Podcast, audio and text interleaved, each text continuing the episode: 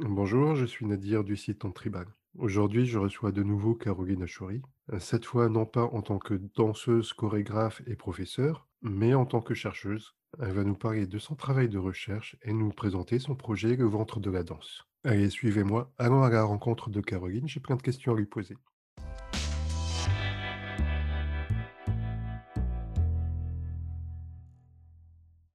Alors, Caroline, rebonjour. Rebonjour. Alors, je te reçois une deuxième fois pour, euh, pour parler, euh, pour parler d'un autre projet. On a parlé dernièrement du festival euh, Back to the Roots. Et, et là, je voudrais parler aussi un petit peu de, de la chercheuse et conférencière. C'est comme ça qu'on dit. Oh, oui, oui, oui, oui, Ah, oui, oui, oui, c'est comme ça qu'on dit. Chercheuse, oui, ça tu peux dire chercheuse. Oui. Conférencière aussi, oui, oui, mais euh, vraiment le gros boulot que je fais, c'est plus au niveau académique de la recherche.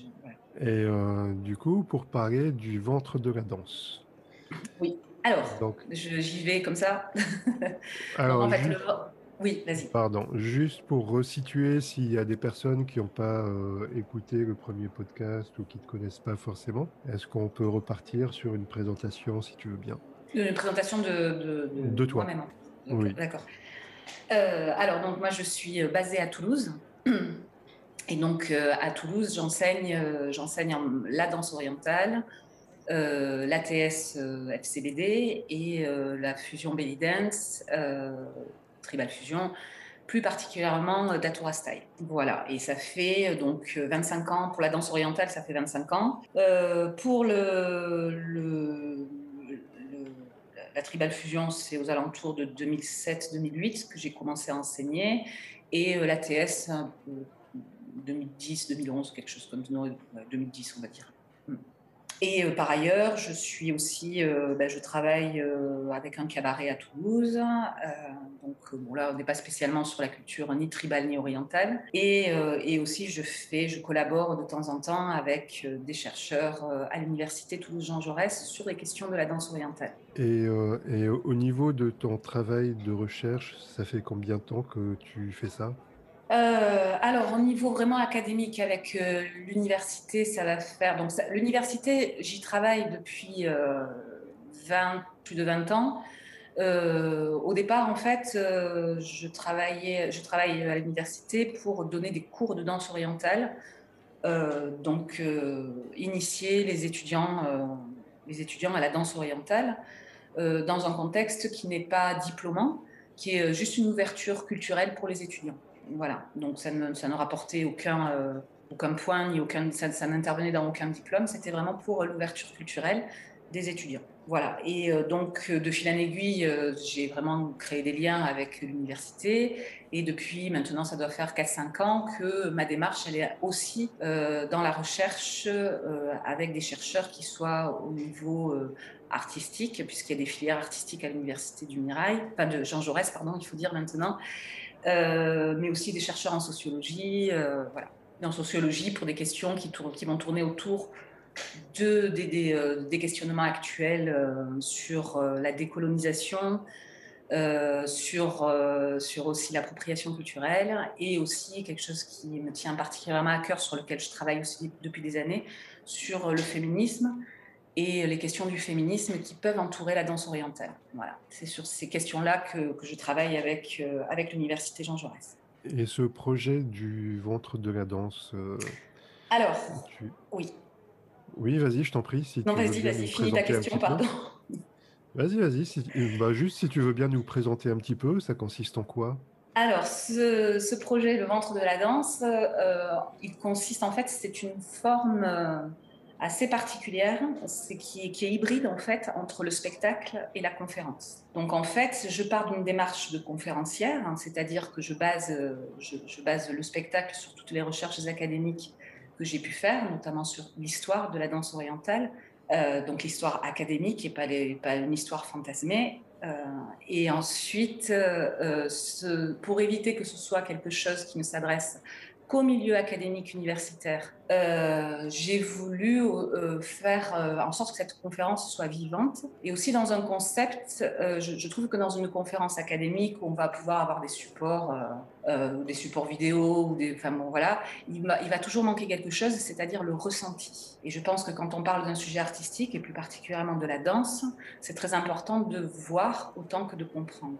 Parce que l'expérience qu'on peut avoir quand on voit une danseuse orientale, en vrai, est tout à fait différente que qu'on nous, nous montre des images ou qu'on nous explique les choses. Donc pour moi, c'était important aussi que le spectateur apprenne, comprenne, mais aussi ressente euh, les émotions euh, d'une danseuse euh, ou de, de, musiciens, parce qu'il n'y aura pas que des danseuses dans mon spectacle, il y a aussi des musiciens. donc il y a cette appréhension directe aussi de l'émotionnel dans cette conférence. Donc c'est à cheval entre le spectacle et la conférence, dans une mise en scène qui implique aussi le lieu, puisque on fait en sorte que le public soit totalement immergé, immergé dans cette histoire et immergé dans le lieu euh, comme s'il repartait euh, dans, des espaces et des temps euh, historiques et, géographiques. Voilà. voilà le concept de, de cette conférence. Donc, du coup, je l'ai appelé conférence en immersion, ce concept. Et le sujet principal est l'histoire de la danse orientale. Pour, parce que je me suis aperçue dans ma carrière de professeur de danse orientale et, et notamment de par ma propre expérience que nous, en Occident, on a beaucoup d'idées fausses ou de fantasmes autour de cette danse. Et je dois dire que mon premier voyage que j'ai fait en Égypte, donc c'était euh, en 2000, euh, je pense que c'est là où j'ai le plus appris euh, sur ce, sur ce qu'est la danse orientale et, sa, réalité en fait dans, dans, son pays. Voilà. Et je trouvais, moi, en tant qu'enseignante en France, que souvent les, les, élèves qui font de la danse orientale viennent d'abord pour quelque chose de, de bon voilà, on veut pratiquer une forme de, comment dire, de loisir. Euh, je sentais bien aussi qu'il y avait un léger intérêt pour la culture orientale, mais il y avait une méconnaissance totale de l'histoire de la danse orientale et il y avait beaucoup de fantasmes, de, choses erronées sur ce qu'est vraiment la danse orientale dans son pays d'origine. Et donc, depuis que j'enseigne je, je, la danse orientale, en tout cas à partir du moment où j'avais eu moi-même les connaissances, j'ai transmis ça aussi à l'intérieur de mes cours. C'est-à-dire que mes cours n'étaient pas juste des cours de danse, mais aussi régulièrement, je faisais en sorte de prendre un temps pour, euh, pour euh, expliquer l'histoire de la danse orientale et des enjeux qu'il pouvait y avoir autour de cette danse. Euh, et du coup, euh, bah, du coup, poussé aussi par, par des personnes autour de moi, j'ai voulu en faire quelque chose de, plus ouvert à un public plus large et donc d'en de, faire un spectacle. Et d'où cette, cette idée de conférence en immersion, mêler en même temps les connaissances, l'apprentissage et, euh, et, le spectacle. Et alors moi, j'ai suivi, j'ai suivi dernièrement comme quoi il y avait eu plusieurs dates qui avaient dû être décalées, malheureusement. Oui. Euh, Est-ce que tu as eu l'occasion quand même d'en de, faire une première ou pas du tout? J'ai vraiment tout vu ou euh, il y a eu quelque chose que j'ai pas suivi auparavant? Non, il n'y a pas eu de première. Pour le moment, il n'y a pas eu du tout de, de restitution euh, auprès d'un public, quel qu'il soit. Pour le moment, ça a toujours été en répétition. Donc, effectivement, ce spectacle a été reporté trois fois dû à la situation euh, sanitaire. Euh, donc, il doit. Alors, ce qui est incroyable, c'est qu'il devait avoir lieu ce soir. 28 ah oui, d'accord. Voilà. Euh, mais le 20, 28 mai, c'était encore. Euh, il, y a, il, y a, quelques mois, euh, on s'est dit que 28 mai, ça passerait pas. Même, mmh. Et même si les théâtres ont rouvert là actuellement, ils, ils ont rouvert avec des conditions drastiques de, de, de tiers de jauge, euh, de, de, conditions euh, un, peu, un peu lourdes. Et donc, euh, finalement, c'est bien aussi qu'il n'ait pas lieu aujourd'hui parce que bah, parce qu'on espère pouvoir accueillir les gens, euh, comment dire, avec des, de façon plus agréable et de façon plus libre. Et donc, ce, ce, ce spectacle est reporté au 3 et 4 novembre. Et là, cette fois-ci, on espère qu'il pourra vraiment voir le jour. On est sûr de rien hein, dans, les, dans la situation actuelle, mais on croise les doigts. Bah oui, on croise les doigts parce que sinon, euh, bah, disons que c'est pas bon signe pour nous. Voilà. en général. Mais bon, tu sais, euh, si on nous avait dit euh, l'année dernière qu'on en serait toujours là actuellement, on n'y aurait pas cru. Donc maintenant, je, je préfère ne, ne, rien, euh, ne rien envisager. Juste, on a posé les dates, on continue notre travail. Ça nous permet de peaufiner ce spectacle. Ça nous permet d'y revenir dessus, de réécrire certaines choses. Et voilà, et on espère que le 3 et 4 novembre, ça sera la bonne. Et puis, si c'est pas la bonne, ça sera un peu plus tard. De toute manière, ce spectacle, il est dans les tiroirs, il est fait, il sortira bien un jour. Hein. Espérons-le. Et du coup, c'est quelque chose qu'on pourra voir que au Kalinka?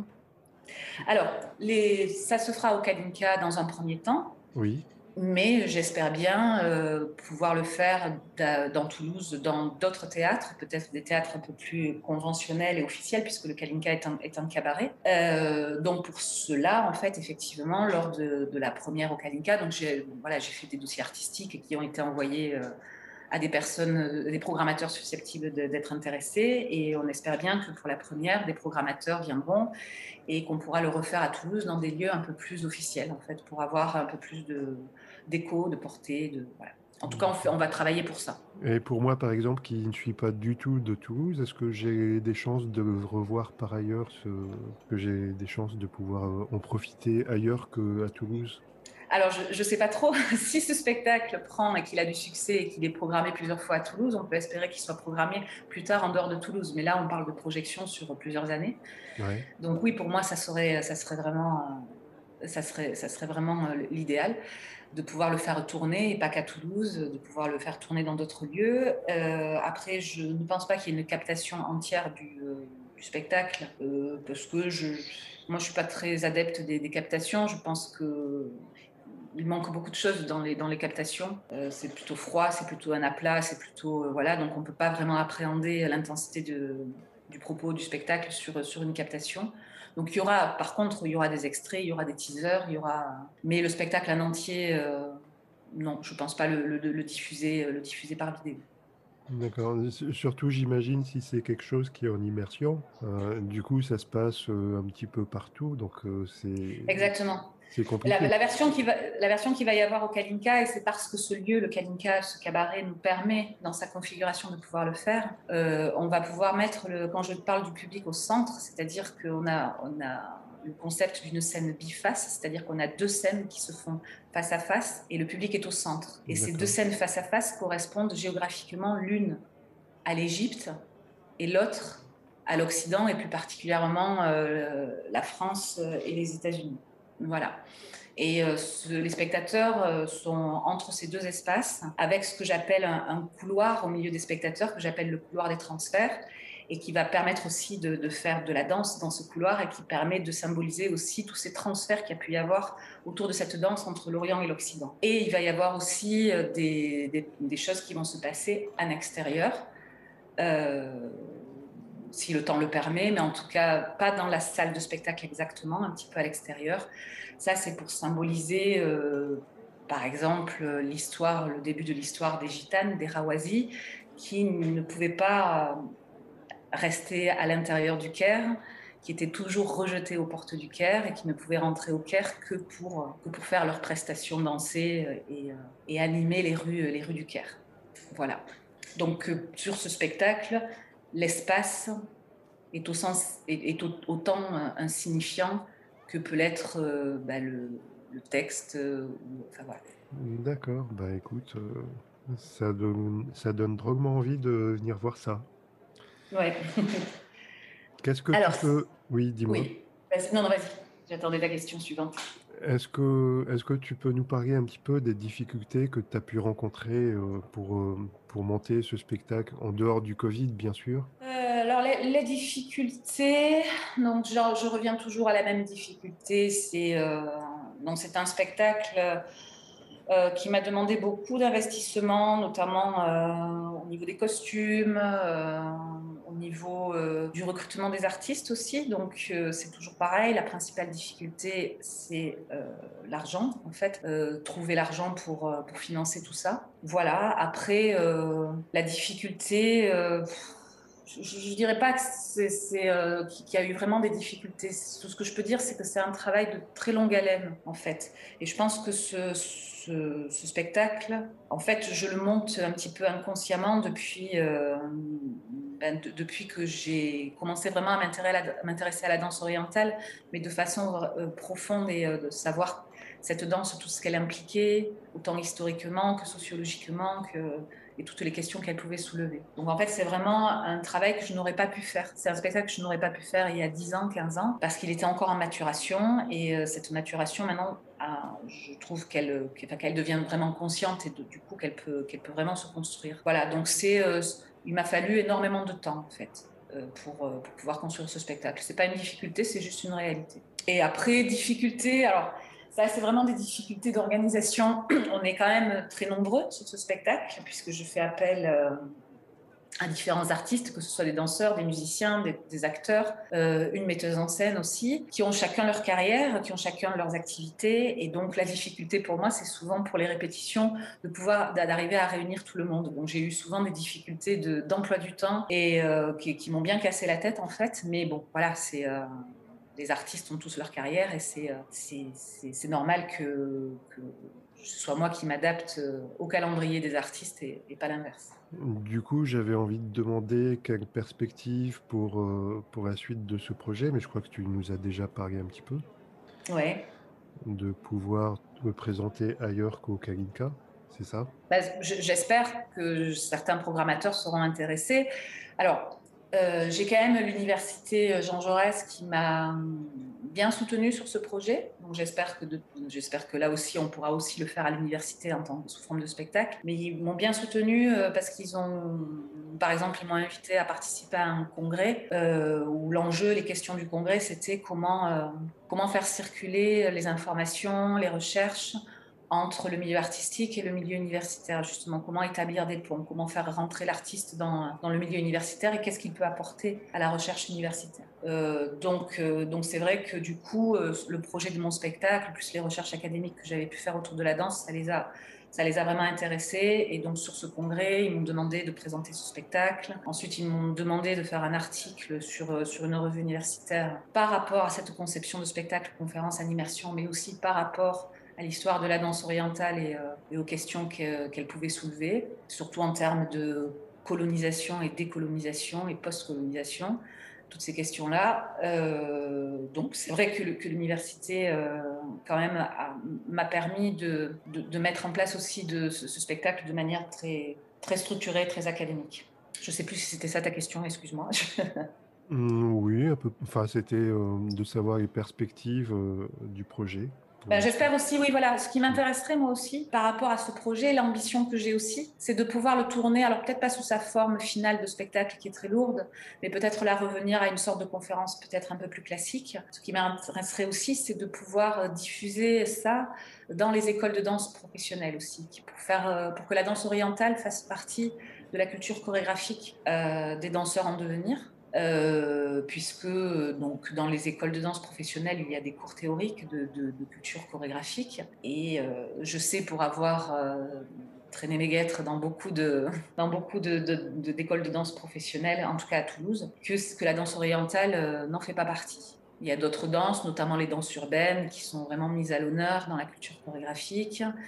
Euh, les danses africaines aussi, de manière générale aussi, mais la danse orientale, pour le moment, elle peine à, elle peine à être, euh, comment dire, je sais pas comment dire, prise au sérieux ou euh, dans, dans, le milieu chorégraphique officiel. Donc, mon, mon objectif aussi, c'est d'alerter un petit peu les milieux de danse professionnels que la danse orientale est une danse qui a son importance, qui a son importance en Occident, pour plein, plein, plein de raisons. Je ne sais pas si c'est le moment de les évoquer, mais autant qu'elle peut en avoir, euh, sur des questions actuellement euh, importantes dans, le milieu des danses, sur l'appropriation culturelle, qu'est-ce qu'on fait des danses traditionnelles.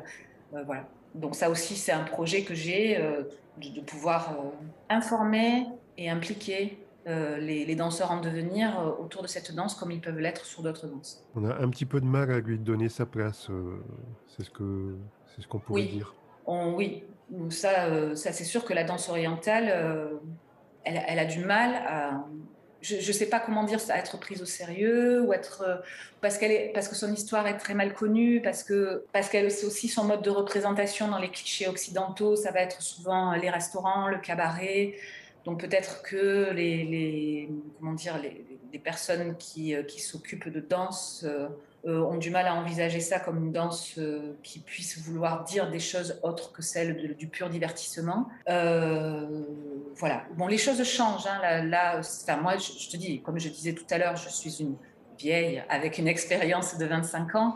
Et quand j'ai commencé à 25 ans, c'était vraiment, vraiment pire. C'était vraiment la danse orientale. C'était presque, quand on arrivait devant les, officiels de danse et qu'on parlait danse orientale, il y avait presque des, ricanements. Quoi. Comme quoi, cette danse, franchement, c'était c'était une danse presque de striptease. Ou, enfin, voilà, c'était pas de la danse, vraiment. Donc les choses ont évolué. Elles évoluent de plus en plus, et évidemment dans le bon sens. Mais par rapport à d'autres danses, je trouve que la danse orientale peine encore à, pénétrer les milieux officiels de la danse. Et je pense que c'est dû à une méconnaissance de cette danse, de son histoire, euh, de tous ces, gens, de tous ces enjeux. Parce que je, me suis aperçue que dès que j'ai commencé à travailler euh, avec les chercheurs à l'université, euh, ben, de suite, quand je leur parlais de, tout ça, de l'histoire, des enjeux de cette danse, le retour que j'avais tout le temps, c'est Ah, mais on n'avait pas, on, on n'avait pas pris la mesure de tout ce que ça impliquait la danse orientale, que ce soit au niveau du féminisme, de la féminité, que ce soit que ce soit au niveau des enjeux entre Orient et Occident, que ce soit au niveau des enjeux euh, coloniaux, post-coloniaux, décoloniaux. Euh, voilà, il y avait euh, tout ça qui n'était pas vraiment clair encore et qui commence à s'éclaircir vraiment. Alors, euh, il y a plein de chercheurs qui travaillent dessus, hein, c'est pas pas moi qui ai révolutionné le truc. Hein. Mais depuis depuis quelques années, on commence à avoir de vraies recherches autour de ça. Ce qui n'était pas le cas il y a 25 ans, c'est sûr et certain. Très bien. Et euh, est-ce que tu penses qu'on a fait un petit peu le tour ou tu as autre chose à Alors, je voudrais juste parler, parce que j'ai parlé des artistes avec qui je travaillais sur ce spectacle et j'aimerais bien les citer. Oui. Parce que ce sont des gens euh, de, vraiment de, qualité euh, et, et, qui sont reconnus et qui bossent énormément dans le milieu, soit de la musique, soit de la danse orientale. donc, donc, je voudrais citer donc, les, les, danseuses qui vont être sur ce spectacle. Euh, donc notamment Maïsan Nargis, qui est une euh, danseuse orientale à Toulouse, euh, Sabine Rajanikant, que j'ai eu le, plaisir de, former en danse orientale et qui maintenant a sa propre carrière de danseuse orientale avec sa troupe à Toulouse aussi. Et Sophia Tarquin, elle qui vient un peu plus du milieu tribal et du milieu burlesque. Et qui m'a permis de travailler sur certains aspects de la danse orientale en Occident. Euh, voilà. Euh, donc ça, c'est pour, parler des danseuses. Il y a mes deux troupes aussi, euh, les Belly Warda et les Purple Haze, qui, qui font tout un travail de, de, figuration, mais aussi de danse dans, dans le spectacle. Donc ça, c'est pour tout ce qui est l'aspect danse. Pour l'aspect musique, donc évidemment, j'ai embarqué Ali Alaoui, mon complice percussionniste marocain, euh, sur, ce, sur ce projet. Je lui dois aussi à lui euh, beaucoup de, comment dire, de connaissances que j'ai maintenant sur la musique orientale et euh, l'histoire de la musique et la rythmique aussi orientale. Donc, donc il, est, il fait partie de ce projet. Chokri, Chokri Trabelsi, qui est un musicien, qui est joueur de lutte, de oud, à Toulouse et qui travaille sur les, les musiques orientales aussi. je, donc il y a aussi un acteur, Philippe Boidron, et une metteuse en scène, euh, Clémentine Lafa, euh, qui elle aussi euh, m'aide énormément sur toutes ces techniques que je ne connais pas forcément, parce qu'on ne peut pas tout connaître sur la mise en scène et le jeu d'acteur. Et évidemment, pardon, je vais citer le Kalinka, la structure du Kalinka et son directeur artistique Stéphane Lafage, qui m'a suivi dès que je lui ai proposé ce projet qui m'a suivi euh, sur ce projet pour le monter qui m'a permis euh, euh, d'avoir le cabaret pour faire tout un tas de répétitions dans l'espace et qui, croit vraiment au projet lui aussi autant que moi. Bon, bah, c'est super. Et bah, heureusement qu'on a des lieux justement où on peut, on peut se permettre de diffuser autre chose et, et d'explorer, d'explorer d'autres voies, proposer d'autres projets parce que bon, oui. sinon ah bah c'est sûr que si nous, les, dans, notre, dans notre milieu de danse, si on attend les théâtres nationaux ou si on attend, on, on va encore attendre longtemps, même si ça bouge un petit peu. Euh, donc effectivement, heureusement qu'on peut trouver d'autres partenaires à, d'autres niveaux euh, euh, qui, vont, qui vont nous suivre et qui vont nous permettre de, pouvoir, de pouvoir poser des projets comme ça et de les mener, de les mener jusqu'au bout. Et vous pouvez accueillir combien de personnes sur Alors pas énormément parce que sur, euh, donc, on va le faire sur deux dates déjà. Euh, et du coup, comme je, l'ai expliqué tout à l'heure, pour ce spectacle, on réaménage totalement l'espace du, cabaret. Euh, du coup, on a été obligé de condamner certaines places. Et du coup, sur chaque séance, on va pouvoir accueillir au maximum entre 60 et 70 personnes. Si on n'a pas de jauge sanitaire qui, qui, vont nous obliger à laisser des chaises vides ou je ne sais trop quoi, j'espère pas en novembre. Donc, si vraiment on a la jauge à plein à 100 euh, on peut accueillir jusqu'à 70 personnes, entre 60 et 70 personnes par, euh, par représentation. Bon, bah écoute, Caroline, je te remercie pour toutes ces infos. Avec plaisir. Et merci à toi pour ton invitation. Et puis, euh, bah, je vous souhaite plein de bonnes choses. J'espère que j'espère qu'on pourra bientôt profiter de cette de ce spectacle conférence. Qu'est-ce que je t'ai dit? J'ai dit 3 et 4 novembre. En fait, tu vois, je me trompe sur les dates. Pardon, c'est 4 et 5 novembre. C'est sur un jeudi et vendredi soir. Mais bon, bientôt, je vais relancer la com. Donc, euh, tout le monde sera, sera bien au courant de, tout ça. De toute façon, on peut trouver les infos sur les réseaux sociaux et sur votre site. C'est ça. Encore une fois, Caroline, je te remercie d'avoir pris le temps et puis euh, pour toutes ces informations. Ben, merci beaucoup, Nadir. À bientôt. À très bientôt.